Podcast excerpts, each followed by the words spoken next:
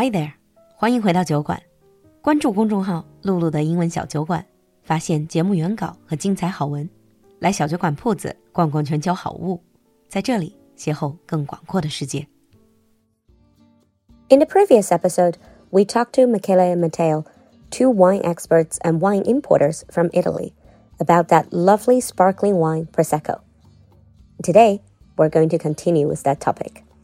And talking about Prosecco being more popular in first tier cities in China, especially, how has the Prosecco sales in China grown in the past, let's say, five, ten years? Obviously, I know there's the pandemic, but before that, what was the growth trajectory?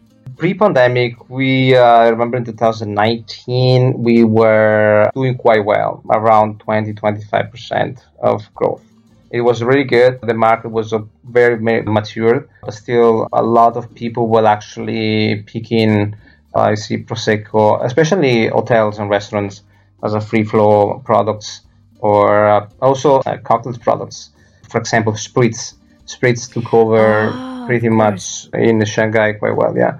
So it's uh, we we're quite happy with the trend. Actually, you talk about spritz. Do you think the increasing popularity of spritz or just using prosecco to mix a cocktail, do you think that trend contributed to the growth in prosecco sales? I do believe that is a factor to count in because definitely if you want to make the real spritz uh, but the real spritz is made with prosecco obviously so if the people actually interested to try the spritz and they like it of course restaurants hotels bars they need more prosecco to do that so it's a very very connected factor to counting And Michele, so what do you see? You mostly sell to end consumers or also to business? Well, business is still uh, more than 50% of my market mix, uh, of my sales mix. And consumers are growing because there is also a shortening of the supply chain. So the people like to go more direct in a direct source. So that if you are the importer, they like to talk to you directly uh, more and more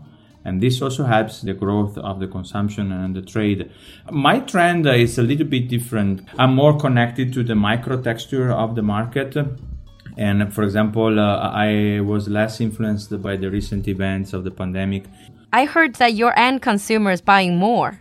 My end consumers are buying more, yes.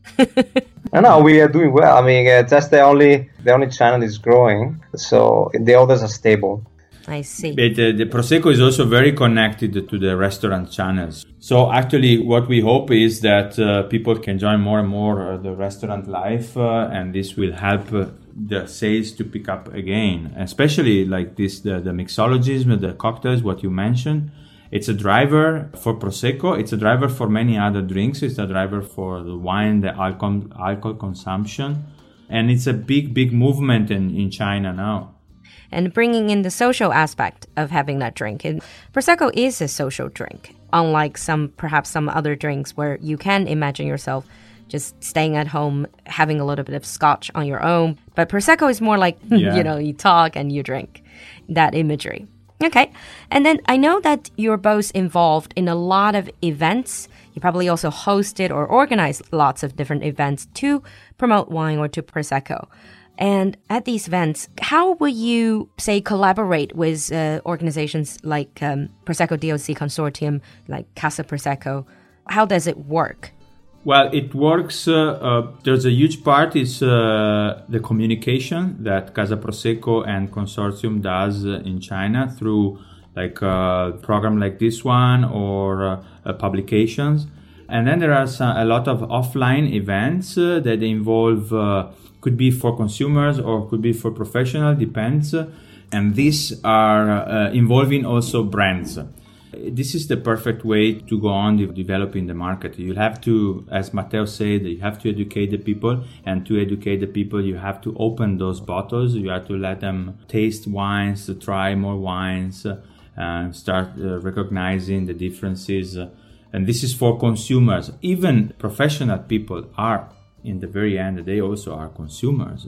So knowing the characteristics. So when I go for events, when I participate at events organized by Prosecco, I go and I try different kind of wine. I try maybe drier or less dry profiles, aromatic profiles of the Prosecco. And for this, I can have an idea. Okay, this can work may better in a certain segment of the market.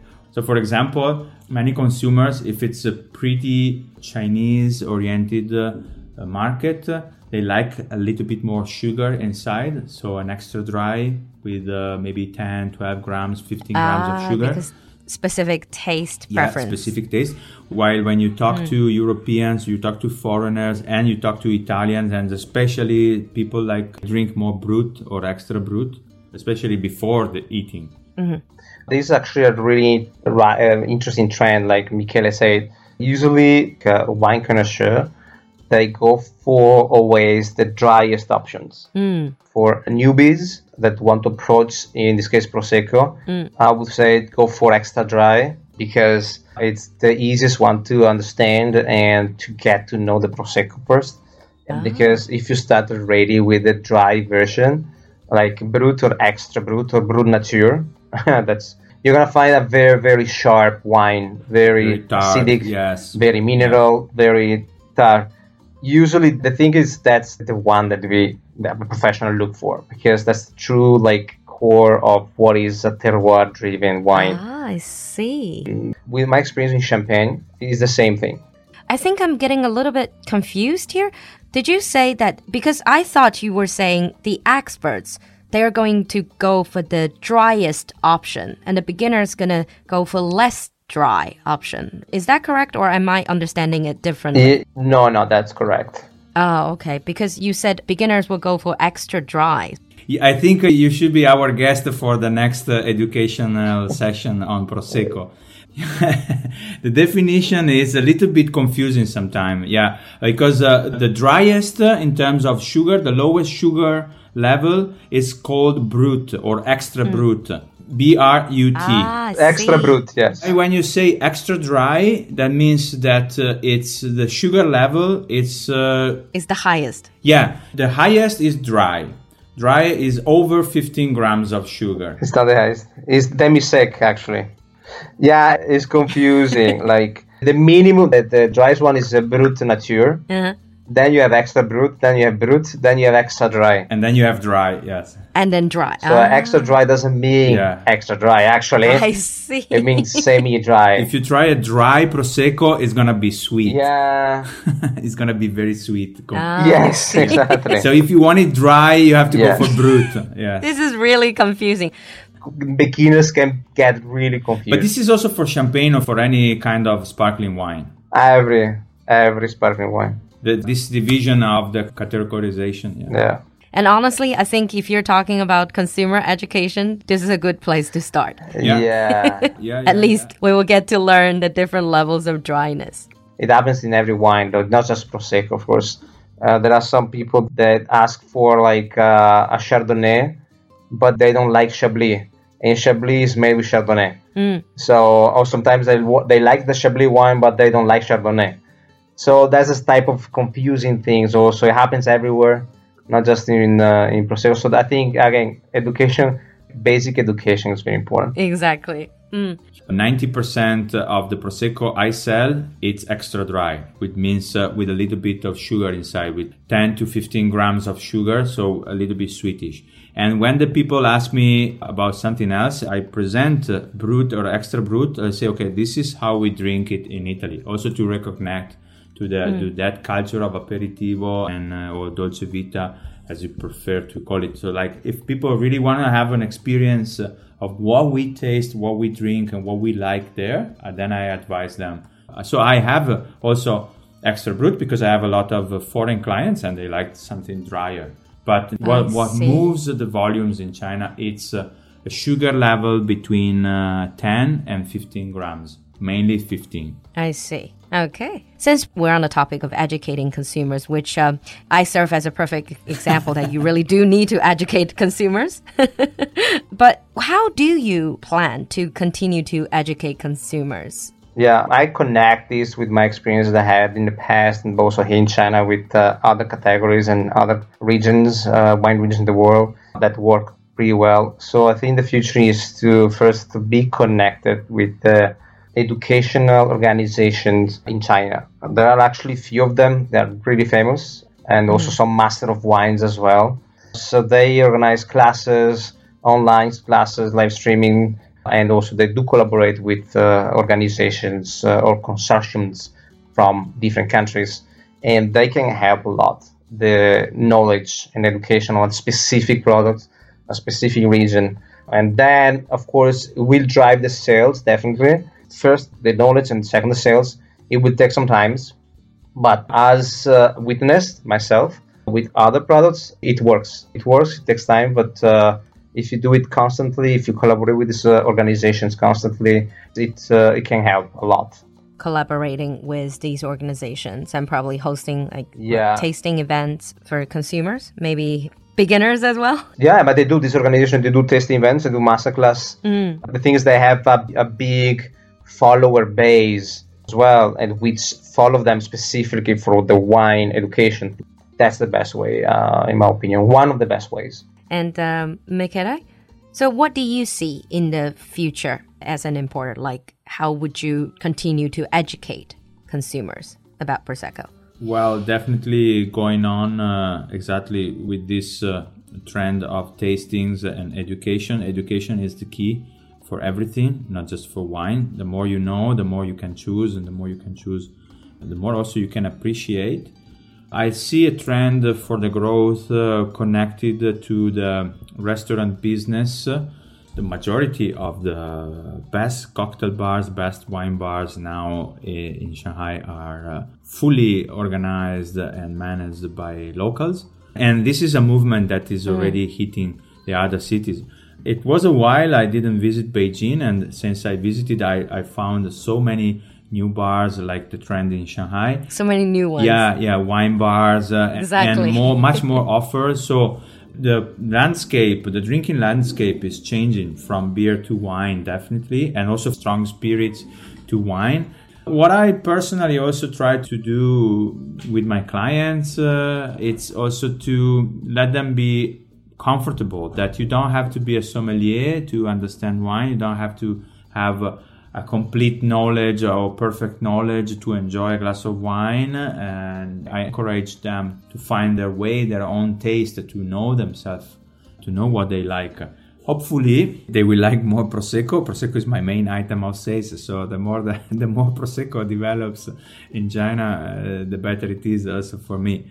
But I see there is a naturality in people Yeah. to like it for the reason we say. No, it's easy drinking. It's uh, Yeah, it's easier drinking. It's just uh, to me, I guess, as someone who likes to drink wine and but who doesn't really know that much about wine, prosecco just to me, it's just more approachable in a way. If we're drinking like the big wines, the very the fine wines, and then I feel like my palate is not evolved enough to really appreciate that, and it's Yeah. sort of intimidating to do that.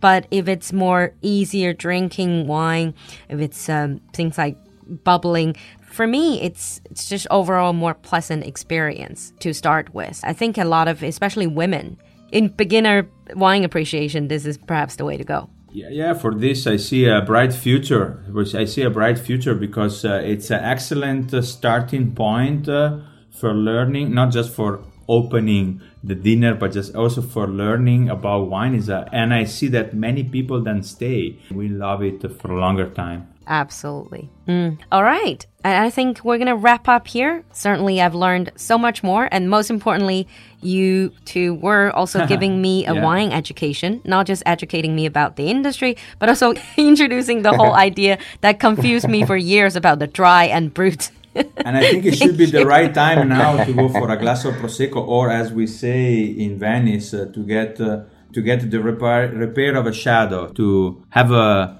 to drink the shadow. We say. Now maybe Matteo can explain uh, a little bit mm, better because he comes from there. to drink the shadow? What does that mean? Farsi un'ombra.